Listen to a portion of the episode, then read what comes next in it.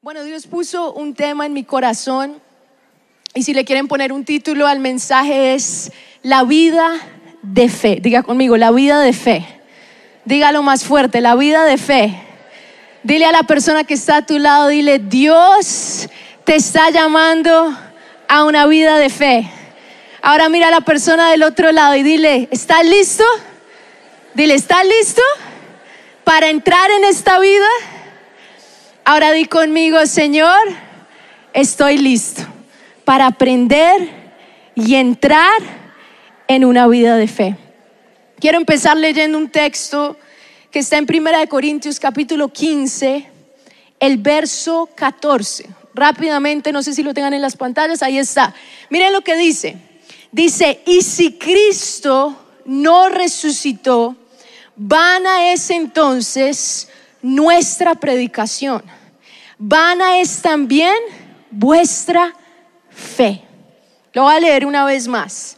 Dice, y si Cristo no resucitó, vana es entonces nuestra predicación y vana también vuestra fe. El apóstol Pablo está diciendo una verdad fundamental. Él dice, si no entendemos la base de nuestra fe, que Cristo murió, y resucitó, dice, en vano es lo que hablamos, lo que predicamos, podemos decir cosas bonitas, pero si no está basado en eso, dice, es en vano. Y dice también, y en vano es vuestra fe. Hoy en día casi todo el mundo dice, no, pues tú crees esto, yo creo esto. Tu verdad es esta, mi verdad es esta. ¿Cuántos, algunos, ¿Cuántos aquí han escuchado eso alguna vez? Bueno, pues eso es lo que tú crees, lo que tú sigues, eso es lo que yo sigo. ¿Qué es lo que Pablo está diciendo? Pablo está diciendo, solo hay una verdad, solo hay un fundamento y tu vida depende de ese fundamento. Si tú no tienes en claro ese fundamento, dice, en vano es tu fe. Tú puedes creer cosas bonitas, puedes creer que si vienes a la iglesia tu vida va a ser mejor, pero dice que si eso no está fundamentado en que Cristo murió y resucitó, es en vano. Todo es en vano. ¿Cuántos aquí, aquí, como se pueden dar cuenta, tengo un Jenga gigante? ¿Cuántos han jugado Jenga alguna vez? Levante la mano. ¿Les va relativamente bien o más o menos? ¿De qué se trata el Jenga? Cada vez, cada jugador, bueno, ustedes lo han jugado, cada jugador tiene que hacer una movida y es hasta dónde podemos llegar, ¿sí o no? Cuando yo meditaba un poquito en, lo que es el fundamento, yo pensaba, nuestra vida es un poco así. Uno cuando empieza, empieza tal vez con todos sus planes, todo hecho, pero van a venir cosas en la vida porque aún no estamos en el reino de Dios donde todo es perfecto, donde no hay dolor, donde no hay enfermedad, donde no hay tragedias. Estamos en un mundo imperfecto. Y este mundo imperfecto intenta tumbar varias cosas de nuestro fundamento. Empieza por aquí, luego empieza por aquí, luego empieza por aquí y empieza a ver qué tanto resisto. Si yo no tengo, aquí yo tengo tres abajo que están soportando todo esto y ya vemos que está así medio más o menos. Pero si yo intento construir una torre, con solo una pieza en mi fundamento, ¿creen que va a aguantar?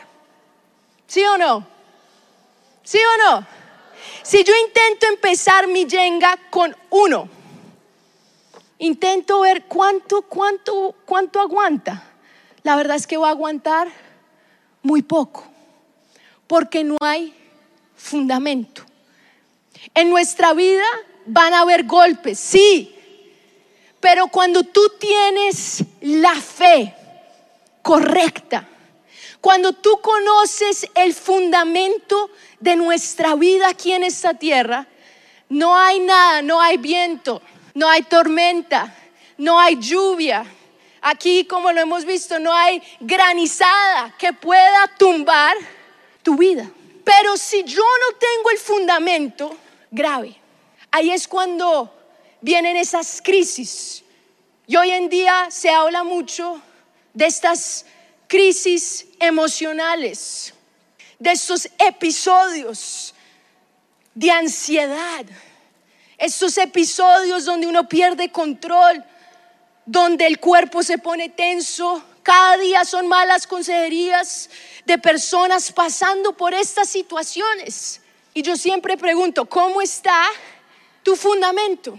Pablo lo dice claro, si no conocemos, si no la tenemos clara, si no está una convicción que Cristo murió y Él resucitó, dice, puedes creer lo que sea, pero todo es en vano. Es decir, no sirve de nada. Estamos con un fundamento que no aguanta. Cuando yo meditaba en esto, en lo que debe ser nuestro fundamento, el Señor me llevó a ver los tres días que Jesús vivió, los tres días que son el eje de nuestra fe, los tres días que cambiaron la historia de la humanidad y los tres días del cual nosotros basamos nuestra fe.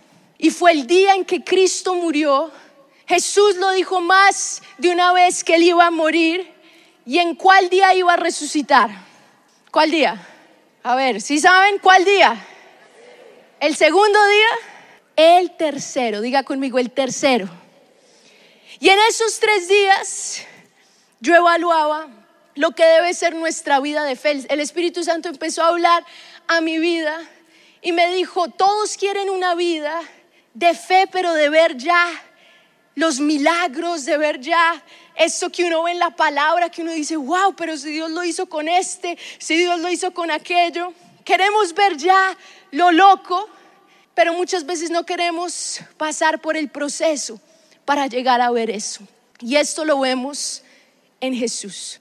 Tenemos que tener hoy convicción de lo que creemos. Y eso nos va a ayudar a soportar cualquier cosa que venga en este mundo. ¿Cuántos dicen amén? Algunos textos que les quería leer antes de seguir. Primera de Pedro capítulo 1, verso 3, voy a leer de la nueva versión internacional. Dice, bendito sea Dios Padre nuestro Señor Jesucristo, por su gran misericordia nos ha hecho nacer de nuevo mediante la resurrección de Jesucristo, mediante, mediante, ¿por qué? La resurrección, diga conmigo, la resurrección de Jesucristo y dice, para que tengamos una esperanza viva. Nosotros no podemos decir que solo creemos que Cristo murió, ahí es en vano todo, sino que la esperanza está en que Cristo resucitó. Esa es nuestra esperanza. Hechos capítulo 4, que fue cuando la iglesia estaba creciendo, el verso 33 dice, los apóstoles a su vez con gran poder seguían dando testimonio de la resurrección del Señor Jesucristo. Miren el énfasis en que los apóstoles, el énfasis en que el mismo Pablo habla sobre creer, no solo en la muerte, no solo en lo que Jesús conquistó ese primer día, pero en lo que él conquistó el tercer día. Y un texto más, segunda de Corintios capítulo 5, el verso 17 dice, "Y él murió por todos, para que los que viven ya no vivan para sí, sino para el que murió por ellos y fue resucitado. ¿Y fue qué? Miren cómo todos estos textos no hablan solo que Cristo murió, pero se enfoca más en que Cristo resucitó.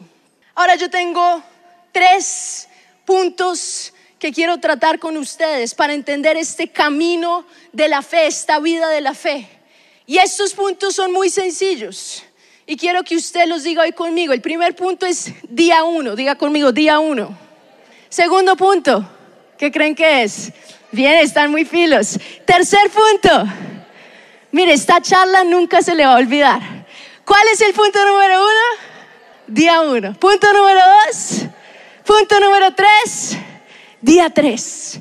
La vida de fe es pasar por estos tres días. Día uno. ¿Qué sucedió el día uno? ¿Qué sucedió en ese viernes? ¿Qué sucedió en ese primer día que iba, que iba a partir la historia en dos? La Biblia dice que Jesús se encontraba en, en gran angustia, que dice que empezó a sudar como grandes gotas de sangre. ¿Por qué? Porque estaba en un dilema. Hacer lo que el Padre le pidió, confiar, confiar en el plan de Dios. Jesús sabía que no había otra salida, pero él sabía que lo que le venía era muy difícil. Y era un momento de soltar y era un momento de confiar. Y la vida de fe siempre parte de ese día uno. La vida con Jesús siempre parte de un momento decisivo, de un momento donde tú tienes que perder control de tu vida, tú tienes que perder control de lo que tú tienes pensado y confiar. Y es ahí donde vemos la oración más poderosa registrada en la palabra, el momento más vulnerable de Jesús, que Jesús se encuentra pidiendo ayuda de sus discípulos diciendo, velad, orad conmigo, los necesito en este momento. Y él dice, Padre, clama al Padre, le dice, si es posible, si hay otra forma, por favor, pasa de mí esta copa. Si hay otra forma, si hay otro camino, Señor. Pero es ahí donde conocemos y el mismo Jesús es el que nos da ejemplo de lo que es el camino de fe, la vida de fe. Cuando en ese momento Él parte su oración en dos, más que no se haga mi voluntad, sino la tuya. Antes de Jesús ver ese día glorioso, Jesús tenía que pasar por ese día difícil, ese día decisivo, ese día donde aparentemente estaba perdiendo el control absoluto de su vida. Para yo entrar en esta vida de fe, yo voy a tener que tomar una decisión y es un momento decisivo en mi vida, donde a veces yo no quiero pasar, perder el control total sin saber qué va a pasar. Es difícil, pero es imposible entrar en la vida de fe sin entender esto. Yo hace unos años viví una experiencia que siempre que tengo un momento así de difícil de soltar, el Señor me recuerda esa experiencia. Cuando yo cumplí 21 años, yo me acuerdo que siempre había soñado en lanzarme de paracaídas. O sea, siempre se veía muy severo. Entonces yo dije, ya tengo 21, ya puedo. Llamé a mi hermana, le dije, hey, vamos, ¿me quieres dar un regalo de cumpleaños? Ven conmigo a saltar de paracaídas. No sé si fue tan motivante, pero vino conmigo y me dijo, listo, vamos. Llegamos al lugar. Yo estaba a lo bien súper tranquila, súper fresca. Llegamos, nos dan, nos sientan en una salita y nos hacen ver un video que no es nada motivante. El video es un viejito, creo que el que se inventó el saltar en paracaídas, no sé, pero es un viejito hablando de todos los riesgos que hay en saltar. Y todo el tiempo decía, tú puedes morir haciendo esto. Y uno como que, bueno, yo digo, yo sirvo a Dios, no va a morir. Señor, mi vida está en tus manos. Pero intentan intimidarlo. Luego te hacen firmar algo que si entras al avión, tienes que saltar. O sea, no hay, no hay vuelta atrás. Y ponen así bien en mayúscula, puedes morir haciendo esto. O sea, así énfasis en el morir. Y yo listo, era con, mi, con Lore, yo listo, dale Lore. Y ella, no, dale tú. Yo, no, dale tú. Y ella, no, dale tú. Si tú llegas, yo voy. Yo listo.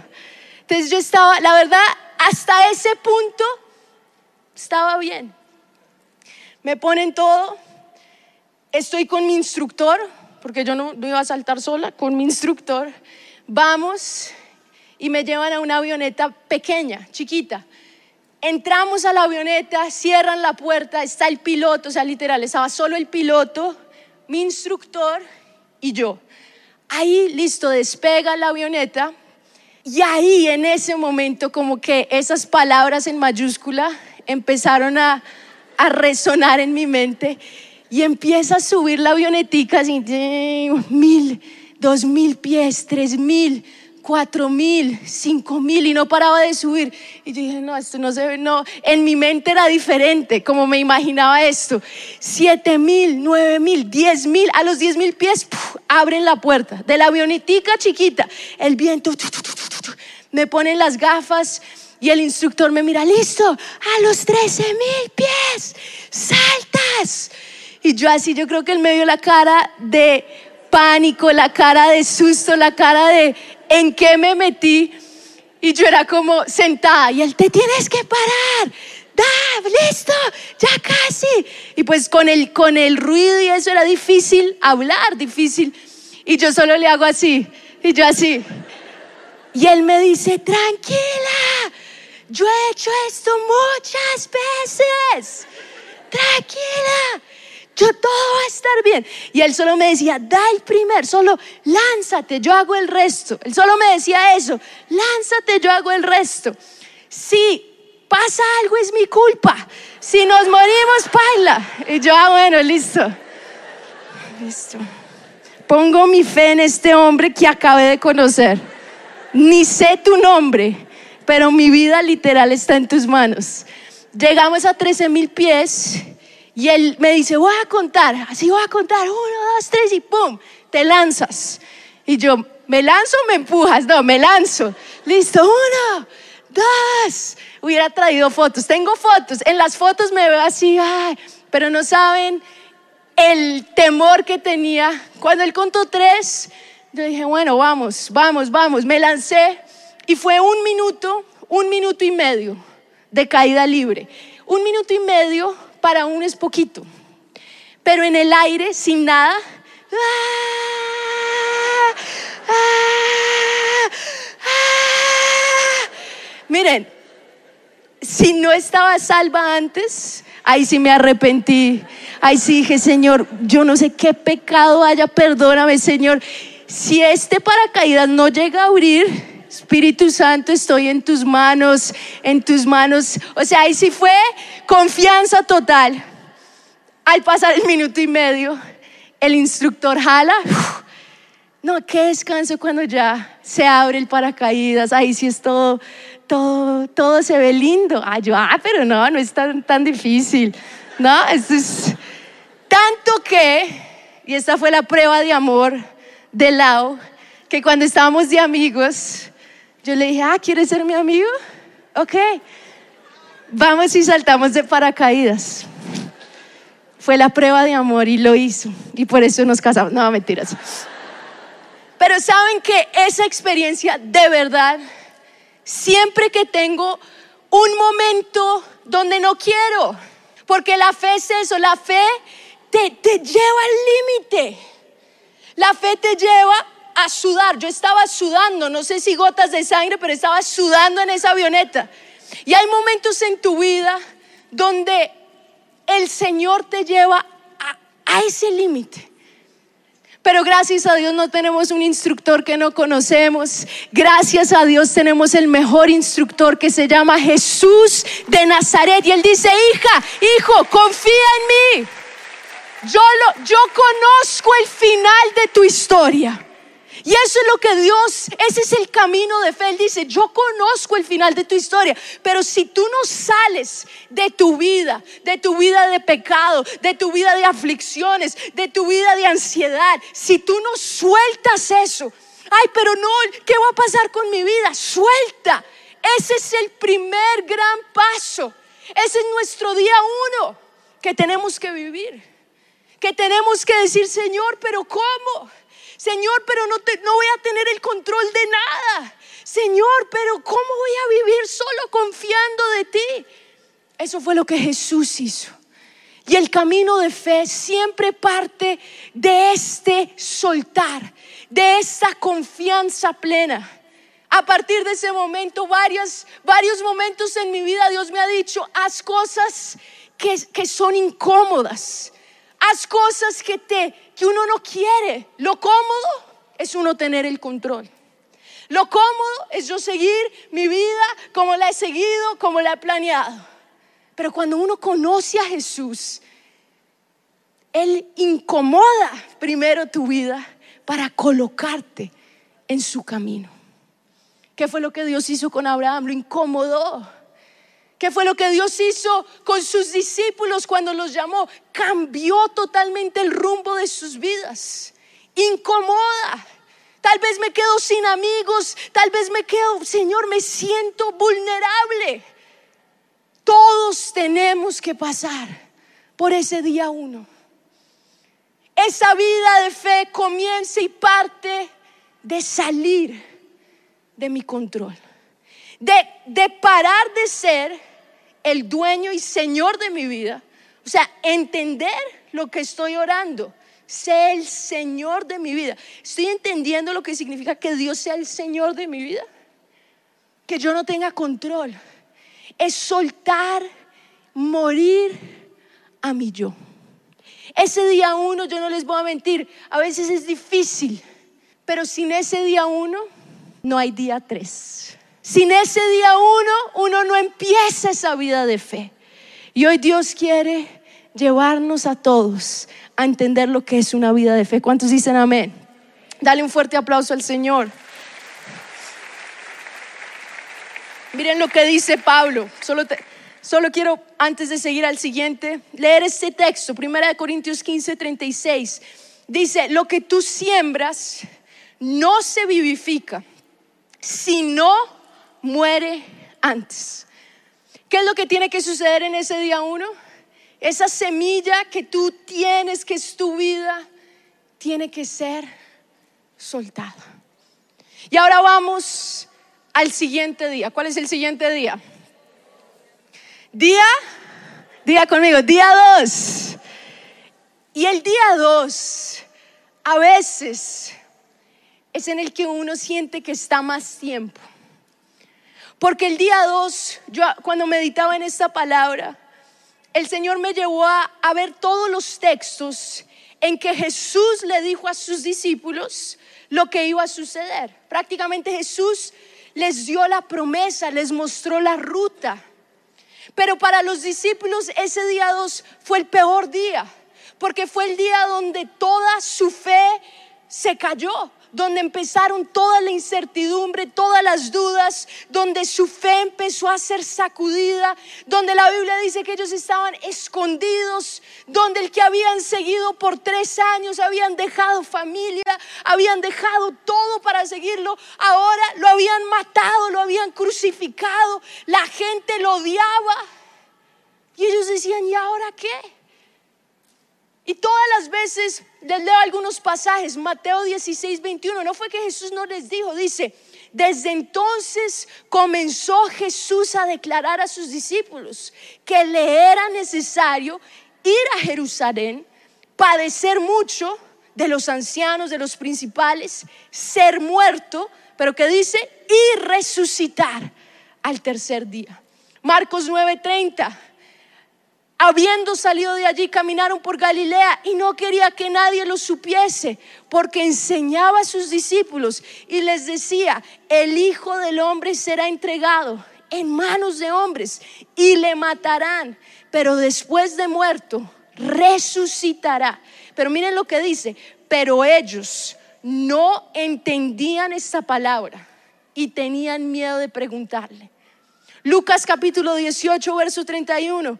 Tomando Jesús a los doce les dijo, he aquí subimos a Jerusalén y se cumplirán todas las cosas escritas por los profetas acerca del Hijo del Hombre, pues será entregado a los gentiles, será escarnecido, será afrentado y escupido, y después que le hayan azotado, le matarán. Más al tercer día resucitará. Pero ¿qué dice?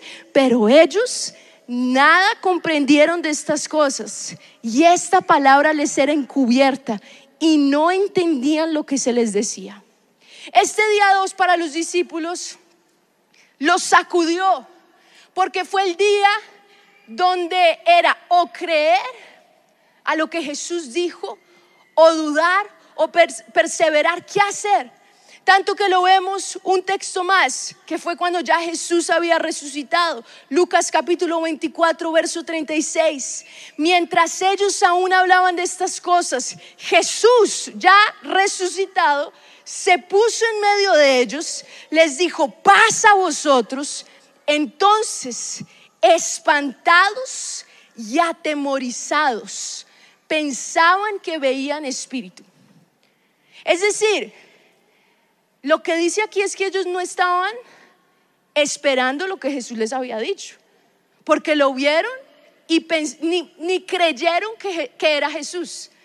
Dice, pensaron que era el Espíritu de Jesús, pero no que era Jesús. ¿Cuántas veces Jesús les dijo, yo voy a resucitar?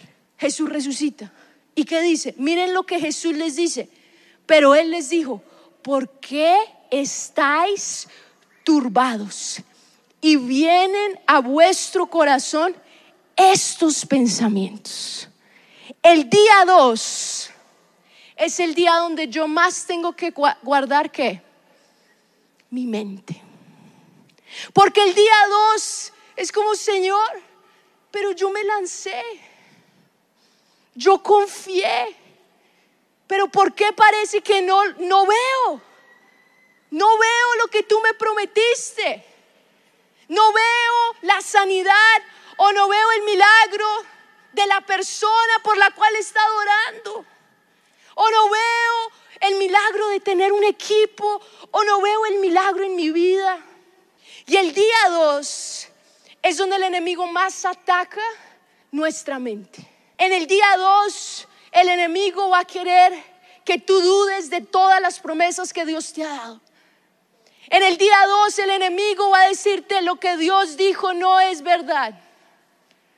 Saben, últimamente he estado leyéndole mucho a mis hijos.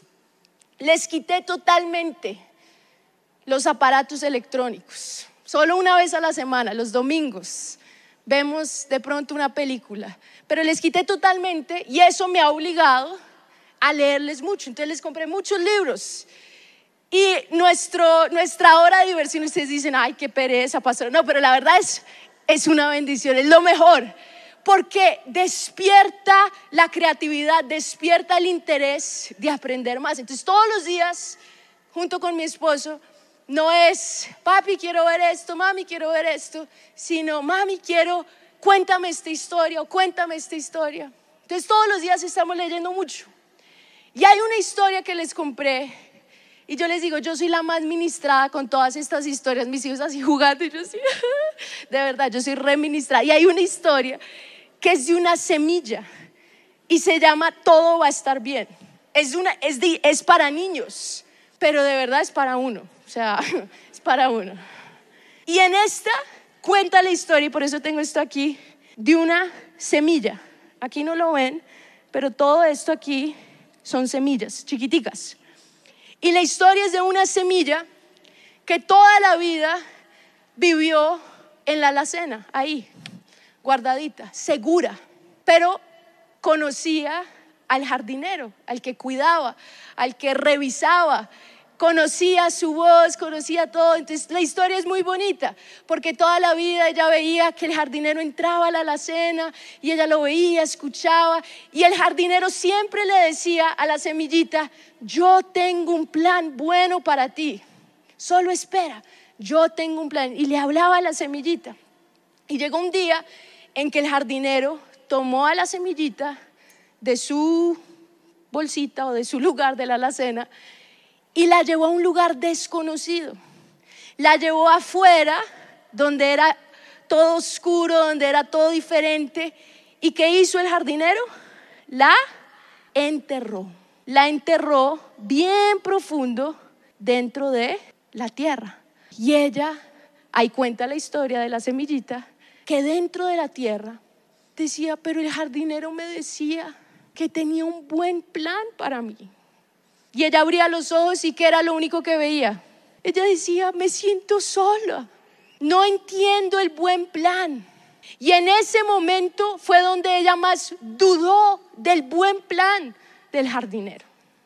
Cuando estaba afuera y veía al jardinero y era una simple semillita, Decía, ay, el jardinero es tan lindo, el jardinero cuida, el jardinero, pero seguía siendo una semillita chiquita sin ningún futuro. El jardinero la tuvo que sacar, la tuvo que empujar, ella sí fue empujada, ella no se lanzó, ella sí fue empujada, y la tuvo que forzar, la tuvo que meter. Y ese fue, podemos decir, su día dos. Nuestro día dos muchas veces es así.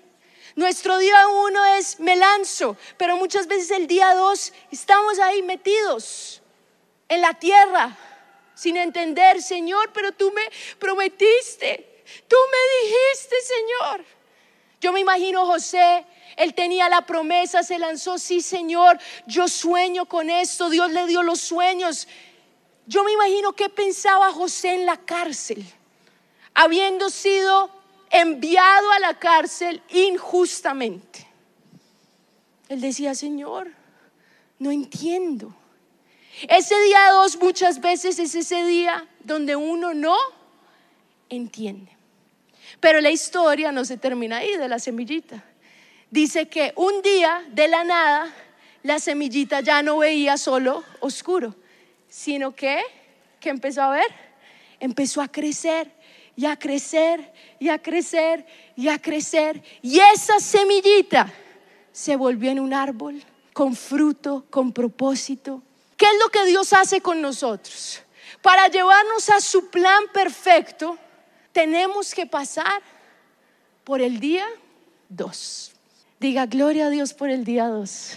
Si está en el día 2, diga, gracias Señor por el día 2. Porque no entiendo, pero confío. Pero finalmente está el día. Dice, Señor, gracias por el día 3. Y todos queremos el día 3, pero sin pasar por el día 1 y 2.